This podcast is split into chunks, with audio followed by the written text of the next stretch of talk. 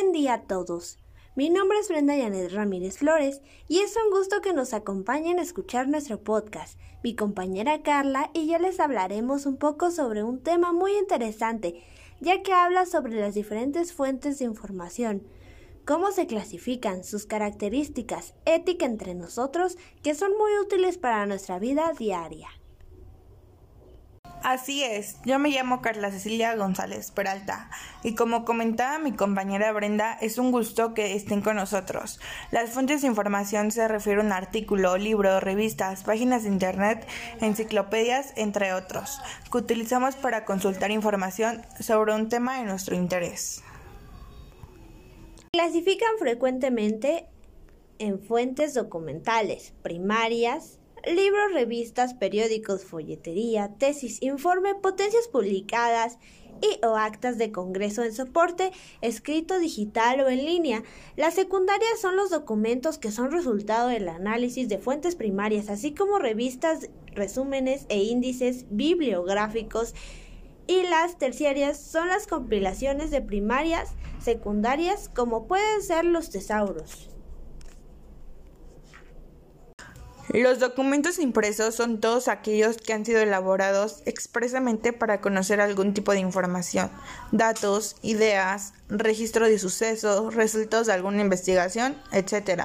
Los documentos audiovisuales y medios masivos de comunicación no impresos son los documentos que registran información en documentos de carácter electrónico, ya sea con tecnología analógica o digital, y se socializan en soporte de audio o video, o la conjugación de ambos.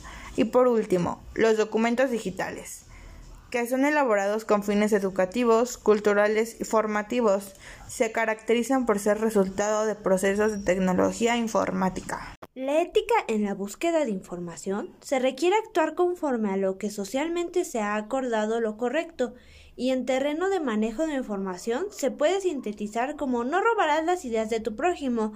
También hay características en Internet que existen diferentes posicionamientos de propiedad que se le conocen como derechos de autor o copyright.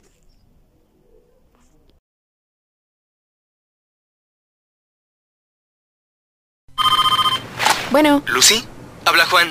Te llamo porque me acordé de ti cuando te presté mi chamarra. Sí, aquí la tengo conmigo. Yo también. ¿Entonces aún la tienes? ¿Cuándo me la regresas? Al menos sé que los príncipes sí existen. Déjate conquistar por un príncipe marinela. Llénate de energía con 30 minutos de ejercicio al día. Los criterios para evaluar si las fuentes son confiables son la autoría, por ejemplo, si se encuentra el nombre del autor que creó este contenido. Dominio UR. De la fuente, por ejemplo, .edu significa educacional, .com igual a comercial, .mil igual a militar, .gov gubernamental y .org no lucrativa. También si tienen propósito detrás de la página web, o sea, considerar cuál es el propósito del sitio y por qué el autor lo escribió al público. Otro criterio es la precisión ya que la información debe estar bien escrita, que concuerde con sus objetivos. Por eso es importante que la información esté claramente presentada y sus ideas definidas. También tiene que ver la actualización, ya que tiene que haber nuevos contenidos.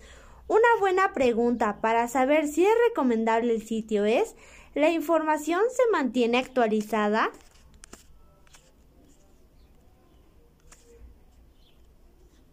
Y por último, hay que ver la confiabilidad de las fuentes. O sea, una fuente confiable siempre tiene fuentes bibliográficas, si los temas lo requieren, y hay que siempre utilizar fuentes confiables. Esperamos que les haya gustado nuestro podcast y gracias por haberlo escuchado.